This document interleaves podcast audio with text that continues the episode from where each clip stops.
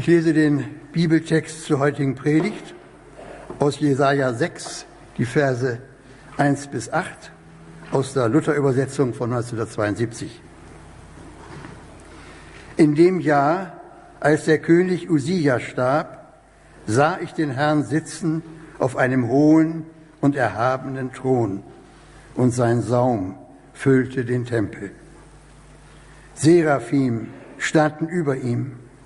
Ein jeder hatte sechs Flügel. Mit zweien deckten sie ihr Antlitz, mit zweien deckten sie ihre Füße und mit zweien flogen sie. Und einer rief zum anderen und sprach, Heilig, heilig, heilig ist der Herr Zebaoth. Alle Lande sind seiner Ehre voll. Und die Schwellen bebten von der Stimme ihres Rufens, und das Haus ward voll Rauch. Da sprach ich, weh mir, ich vergehe, denn ich bin unreiner Lippen und wohne unter einem Volk von unreinen Lippen, denn ich habe den König, den Herrn Zebaoth, gesehen mit meinen Augen. Da flog einer der Seraphim zu mir und hatte eine glühende Kohle in der Hand, die er mit der Zange vom Altar nahm und rührte meinen Mund an und sprach, siehe, hiermit sind deine Lippen berührt, dass deine Schuld von dir genommen werde und deine Sünde gesühnt sei. Und ich hörte die Stimme des Herrn, wie er sprach, Wen soll ich senden? Wer will unser Bote sein? Ich aber sprach, hier bin ich, sende mich.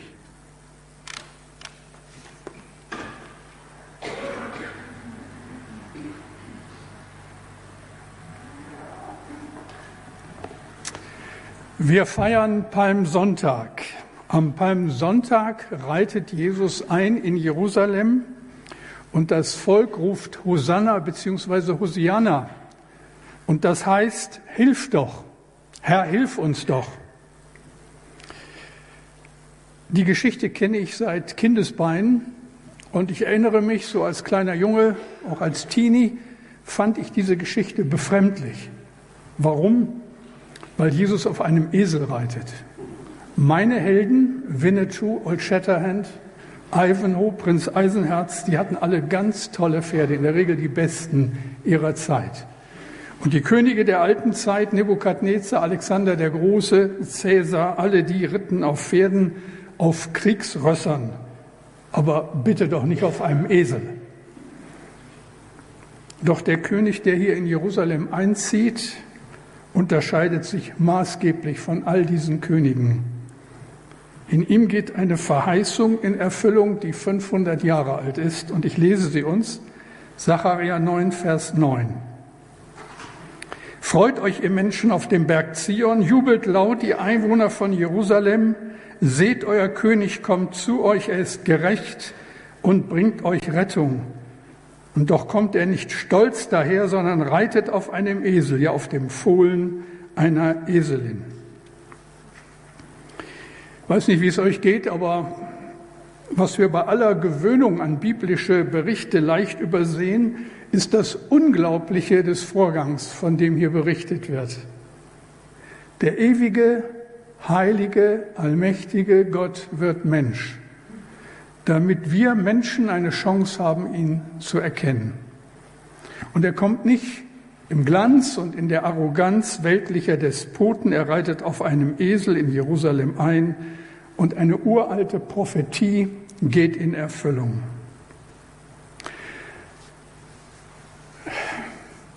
Ich tue mich schwer mit diesem Text, weil ich so denke, auf der einen Seite ist uns das so vertraut und auf der anderen Seite, wie verstehen wir das Ungeheuerliche dieses Vorgangs? Ich denke, das ist nur möglich, wenn wir berührt werden von dem, von dem hier die Rede ist. Einer, der Jahrhunderte früher diesem König begegnet ist, auf eine viel beeindruckendere Art und Weise, als wir sie vielleicht kennen, ist der Prophet Jesaja. Davon haben wir gerade gehört. 740 vor Christus durfte er einen Blick in den Himmel, in die für uns unsichtbare Welt werfen, und er sah die himmlischen Wesen in der unmittelbaren Gegenwart Gottes und er schrieb darüber. Und ich lese noch einmal die ersten Verse aus Jesaja 6, die wir gerade von Rolf im Zusammenhang gehört haben. Jesaja 6, 1 bis 5. In dem Jahr, als der König Usia starb, sah ich den Herrn sitzen auf einem hohen und erhabenen Thron und sein Saum füllte den, den Tempel. Seraphim standen über ihm. Ein jeder hatte sechs Flügel. Mit zweien deckten sie ihr Antlitz, mit zweien deckten sie ihre Füße und mit zweien flogen sie. Und einer rief zum anderen und sprach, Heilig, heilig, heilig ist der Herr Zebaoth, alle Lande sind seiner Ehre voll. Und die Schwellen bebten von der Stimme ihres Rufens und das Haus war voll Rauch. Da sprach ich, Weh mir, ich vergehe, denn ich bin unreiner Lippen und wohne unter einem Volk von unreinen Lippen, denn ich habe den König, den Herrn Zebaoth, gesehen mit meinen Augen. Nachdem das passiert war, stand der Prophet unter Schock und er hat gedacht, er muss sterben, weil das, was ihm hier passiert ist, so unglaublich war. Er hielt die heilige Gegenwart Gottes nicht aus. Der Liederdichter Gerhard Terstegen beschreibt das Erschrecken über die Heiligkeit Gottes in einem seiner bekanntesten Lieder so, haben wir oft gesungen. Gott ist gegenwärtig, lasset uns anbeten und in Ehrfurcht vor ihn treten. Gott ist in der Mitte, alles in uns schweige und sich innigst vor ihm beuge. Wer ihn kennt, wer ihn nennt, schlagt die Augen nieder, kommt, ergebt euch wieder. Wer ist Gott? Wo finden wir ihn? Wie begegnen wir ihm? Wisst ihr, unsere Gottesdienste, unser Reden, unser Singen vermitteln schnell den Eindruck, als ständen wir alle auf vertrauten Fuß mit ihm. Aber ist das wirklich so? Zum einen ja. Wir glauben an ihn, wir ehren ihn und wir beten ihn an. Er ist der dreieinige Gott, er ist unser Vater, er ist unser Retter, er ist unser Tröster. Und wir lieben ihn. Aber andererseits, wie gut kennen wir ihn eigentlich? Und wie sollen wir erklären, wer er ist? In den vielen Jahren, die ich schon predigen darf, und das sind eine ganze Menge, habe ich mich bemüht, neben aller Vertrautheit immer wieder zu betonen, dass Gott auch der ganz andere ist. Der, den wir hier auf der Erde nie ganz begreifen, nie erschöpfend beschreiben können. Ich weiß nicht, wer von euch am Donnerstag hier bei Adonia dabei sein konnte. Unglaublich beeindruckend, dieses Musical über Hiob und dann genau dieser Konflikt. Ein Mann, der eigentlich Gott kennt und ihn doch nicht kennt. Und der am Ende sagen muss, ich hatte von dir nur vom Hörensagen vernommen aber nun hat mein Auge dich gesehen. Martin Luther schreibt in einem seiner Bücher, was es bedeutet, wenn wir der Herrlichkeit Gottes einmal wirklich begegnen. Er beschreibt, wie ihn bei aller Freude ein Erschrecken vor der Heiligkeit Gottes erfasst hat, ein Gottesschrecken. Und er kommt zu dem Schluss, ohne den Gott, der sogar anders und erschreckend ist, wäre der Gott, den wir kennen, pure Langeweile. Ohne das Zittern vor dem Gericht Gottes wäre die Gnade nicht zu schätzen. Gott spricht und es geschieht. Er hat vor Urzeiten gesprochen und in einem unendlich weiten Raum schwebt ein blauer Planet mit fast acht Milliarden Bewohnern, scheinbar schwerelos, umgeben von Billionen von Sternen in einem Universum, dessen Größe wir nicht anschaulich beschreiben können.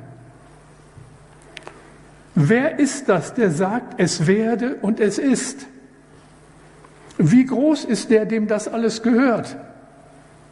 Wo immer in der Bibel Menschen Gott begegnet sind, da hat sie ein heiliger Schrecken erfasst. Abraham, als er sein Opfer gibt. Mose vor dem brennenden Dornbusch. Hiob, dem jede weitere Anklage im Halse stecken bleibt. Jesaja, der hat Angst zu sterben in der Gegenwart Gottes. Und Johannes, sinkt kraftlos zu Boden, als er einen Blick werfen darf in die Ewigkeit. Ich gebe zu, ich habe mich in der Vorbereitung dieser Predigt sehr schwer getan. Ich hatte das Thema lange schon und dann habe ich es irgendwo bedauert. Als ich vor 14 Tagen die Predigt von Ingo über die Liebe Gottes gehört habe, habe ich gedacht, warum hast du dich das genommen? Ist auch schwer, aber nicht so schwer. Schon in der Beschreibung der Liebe Gottes fehlen uns ja die angemessenen Worte, aber beschreibe die Heiligkeit Gottes. Da fängst du fließend an zu stottern. Ich musste an diese Geschichte denken des jungen Mannes, der Klempner gelernt hatte und nach seiner Gesellenprüfung eine Reise in die USA machte. Als er die Niagara-Fälle besuchte, war er tief beeindruckt, schaute sich die herabstürzenden Wassermassen an und sagte dann nachdenklich, ich glaube, das kriege ich wieder hin.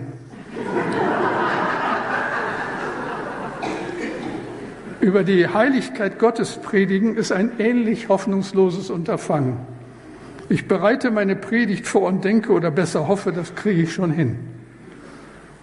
Und dann merke ich es spätestens jetzt, wo ich diese Predigt halte, das kriege ich nicht hin. Ein Leben lang, ein Leben lang habe ich es nicht hingekriegt.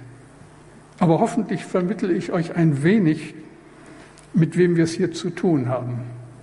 Wer ist Gott? Wo ist Gott? Juri Gagarin, der erste sowjetische Kosmonaut, kam nach seinen Umrundungen zur Erde zurück und erklärte, er habe bewiesen, dass es Gott nicht gibt. Er war oben, so sagte er, und er hätte keine Spur von ihm entdeckt. Wisst ihr, sowas passiert, wenn man die Niagara-Fälle für einen Wasserschaden hält, aber wohl eher unter einem Dachschaden leidet. Das muss doch uns klar sein. Von uns aus können wir Gott niemals finden. Da kann ein Raumschiff noch so weit fliegen, das Teleskop noch so weit den Weltraum erkunden. Wir können Gott nicht in die Ecke drängen, ihn zwingen, ihn nicht festnageln, sich menschlichen Vorstellungen zu unterwerfen. Aber wisst ihr, das Unglaubliche ist, dass es tatsächlich einen Moment gab, an dem sich Gott festnageln ließ.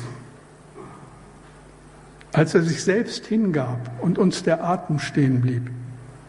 Als wir eine Ahnung davon bekamen, was da geschah. Der allmächtige Gott offenbart seine Herrlichkeit an einem Kreuz und für Stunden verdunkelt sich die Sonne. Und ich frage, wer hätte sich das ausdenken können? Wie sollen wir angemessen beschreiben, was damals geschah?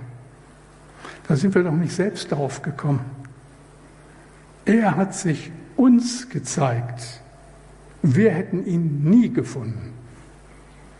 Paulus schreibt 1. Korinther 2, Vers 9, sondern es ist gekommen, wie geschrieben steht, was kein Auge gesehen hat und kein Ohr gehört hat und in keines Menschen Herz gekommen ist, was Gott bereitet hat denen, die ihn lieben. Blenden wir noch einmal zurück zu jenem Gottesdienst, den der Prophet Jesaja erlebt. 2700 Jahre ist das her. Jesaja liegt auf seinem Gesicht im Tempel und ist sprachlos. Mit erstickter Stimme fleht er um Barmherzigkeit, weil er etwas gesehen hat, was niemand sehen kann. Jesaja stammt aus einer vornehmen jüdischen Familie. Sein Hebräisch war einwandfrei, er war ein gebildeter Mann.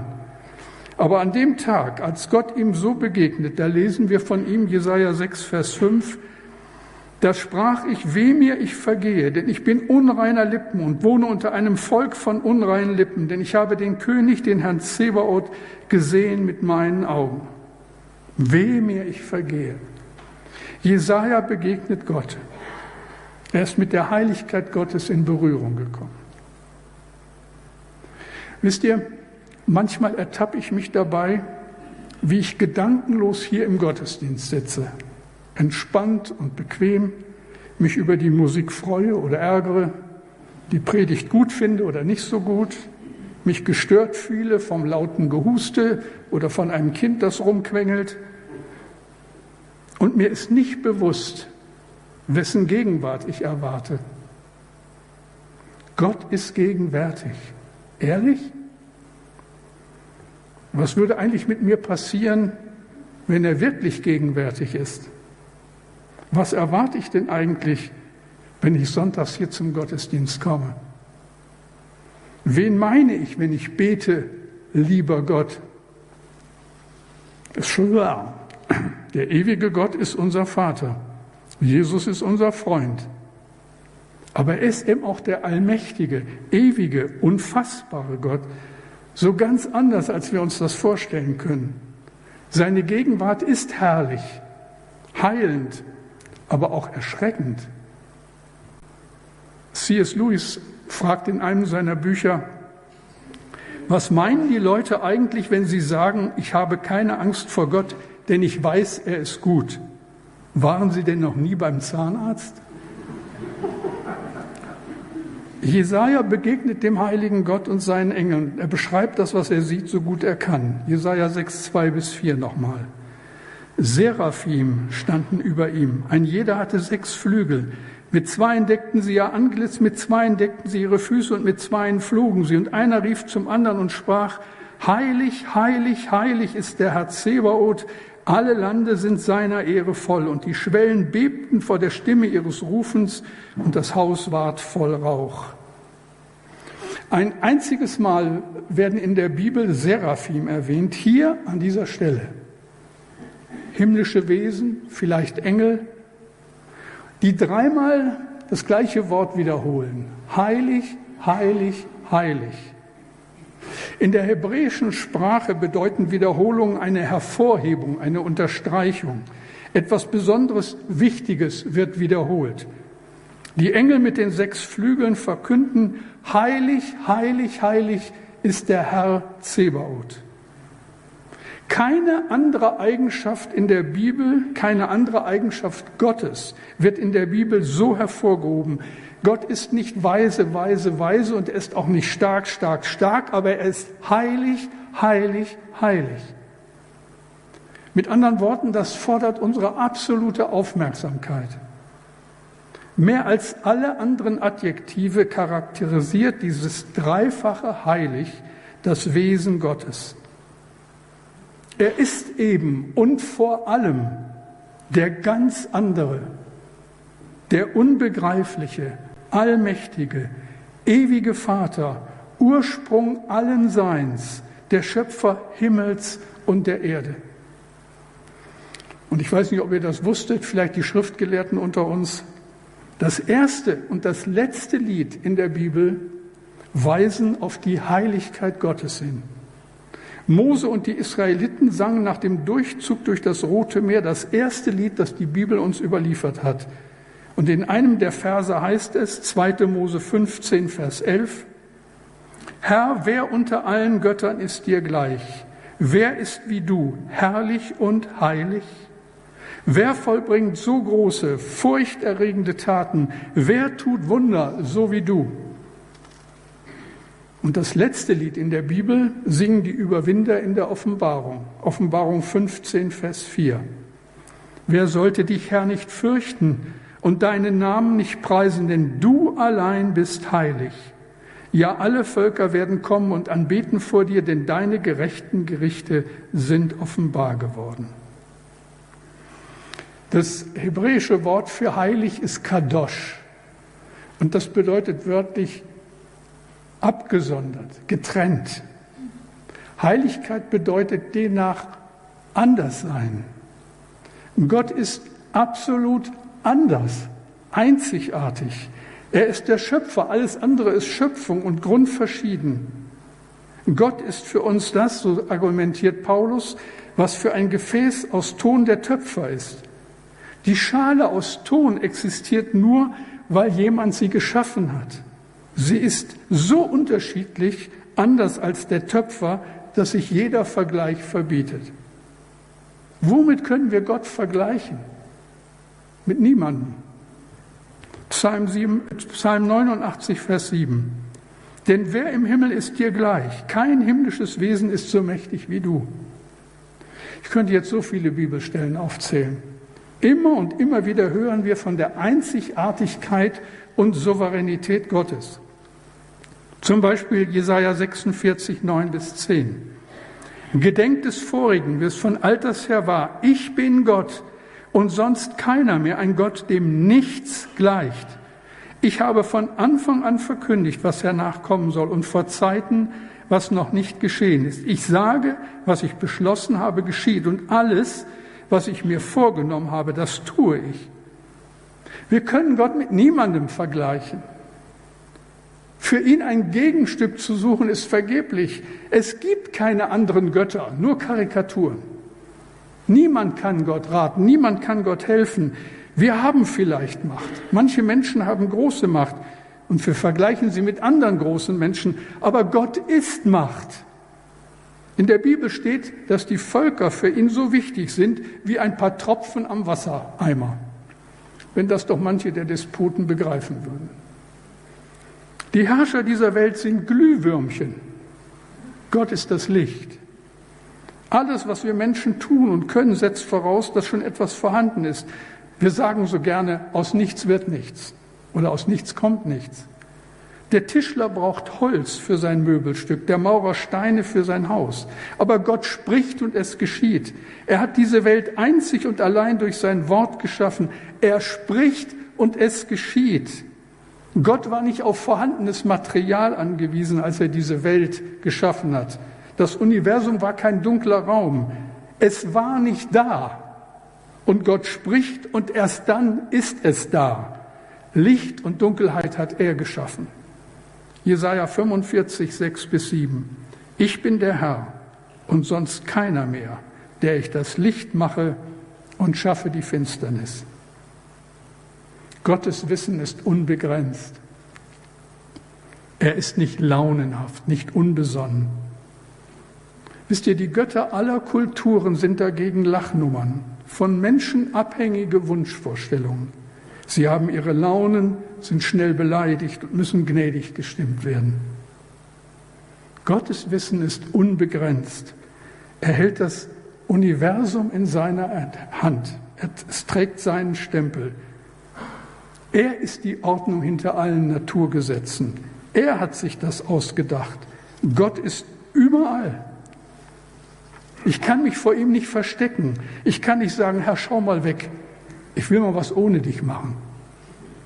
Kein geringerer als der König David fragt verwundert Psalm 139, 7, wohin soll ich gehen vor deinem Geist und wohin soll ich fliehen vor deinem Angesicht? Ahnen wir, was es bedeutet, dass Gott heilig ist, so ganz anders ist und was das für uns bedeutet? Wisst ihr, diejenigen, die Gott am klarsten sehen, ehren ihn am meisten. Heiliges Leben hat ganz viel mit Gottes Erkenntnis zu tun. Was sieht Jesaja? Die Seraphim, sündlose Wesen der anderen Welt, können den Anblick des heiligen Gottes nicht ertragen. Wir haben es vorhin gelesen. Seraphim standen über ihm, ein jeder hatte sechs Flügel, mit zweien deckten sie ihr Antlitz. Jesaja hat das nachempfinden können. Als er diesen Augenblick erlebt, hält er keine Rede, er macht sich keine Notizen und denkt auch nicht an die nächste Predigtreihe. Er organisiert kein Seminar und plant keinen Termin mit Gott. Er kann nur mit aufrichtiger Demut auf diese Begegnung reagieren. Jesaja fällt auf sein Angesicht und stammelt, weh mir, ich vergehe, denn ich bin unreiner Lippen und wohne unter einem Volk von unreinen Lippen, denn ich habe den König, den Herrn Zebaoth, gesehen mit meinen Augen. Merken wir es uns, wenn wir Gott besser kennenlernen wollen. Es geht nicht um Jesaja. Es geht in dieser Vision nicht um uns. Es geht nur um ihn. Jesaja wird nicht demütig dadurch, dass er Demut sucht, er wird demütig, weil er Gott sucht. Ein kurzer Blick in die Ewigkeit und Jesaja handelt genauso wie 700 Jahre später Petrus gehandelt hat, als er vor Jesus steht und sagen muss: Herr, geh weg von mir. Ich bin ein Sünder, ich habe Unrecht und du hast Recht. Gottes Heiligkeit lässt uns verstummen. Unsere ganze Selbstsicherheit ist im Eimer. Auf tausend Fragen können wir ihm nicht eine Antwort geben. Und was macht Gott dann mit uns? Was geschieht mit Jesaja? Nun, ihr Lieben, Gott ist nicht nur der heilige Gott, sondern auch der barmherzige Gott. Und wir werden ja nicht müde, seine Barmherzigkeit zu besingen. Ohne ihn sind wir verloren. Lesen wir noch einmal, was dann mit Jesaja geschah. Jesaja 6, 6 und 7. Da flog einer der Seraphim zu mir und hatte eine glühende Kohle in der Hand, die er mit der Zange vom Altar nahm und rührte meinen Mund an und sprach, siehe, hiermit sind deine Lippen berührt, dass deine Schuld von dir genommen werde und deine Sünde gesühnt sei.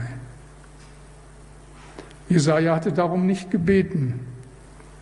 Wahrscheinlich war er von diesem Augenblick viel zu überwältigt, hat sich gar nicht getraut, Gott um irgendetwas zu bitten. Er hat mit seinem Tod gerechnet, wem mir ich vergehe. Doch Gottes Barmherzigkeit hat kein Ende. Sie ist jeden Morgen neu. Hast du das? Gottes Barmherzigkeit hat kein Ende. Sie ist jeden Morgen neu. Bin versucht zu fragen, wie war deine letzte Woche? Wie ist es dir nach der Predigt vom letzten Sonntag ergangen? Was ist aus deinen guten Vorsätzen geworden vom Anfang des Jahres? Dir ist doch etwas klar geworden. Es sollte anders werden in dieser Woche zu Anfang des Jahres. Aber dann stellst du fest, du hast wieder versagt. Du wolltest es nicht, aber es ist wieder passiert. Weh mir, ich vergehe. Du weißt es, hast es so oder ähnlich hunderte Male schon gedacht. Ich habe eigentlich keine Chance. Mich wundert nur, dass Gott mich nicht längst abgewiesen hat. Was erlebt Jesaja in diesem Augenblick? Eine glühende Kohle reinigt seine Lippen. Die Seraphim schweigen. Gott spricht. Jesaja 6, Vers 8. Und ich hörte die Stimme des Herrn, wie er sprach: Wen soll ich senden? Wer will unser Bote sein? Ich aber sprach: Hier bin ich. Sende mich. Gott sucht einen Boten, einen Prediger, und Jesajas Hand geht hoch. Herr, ich will dein Bote sein. Was könnte er auch anders wollen nach dem, was ihm gerade passiert ist? Ein kurzer Blick auf die Heiligkeit Gottes hat genügt und für Jesaja ist alles klar. Ich wünsche uns das. Ich glaube, wenn Gott uns dann fragt, dann sagen auch wir, hier bin ich, sende mich.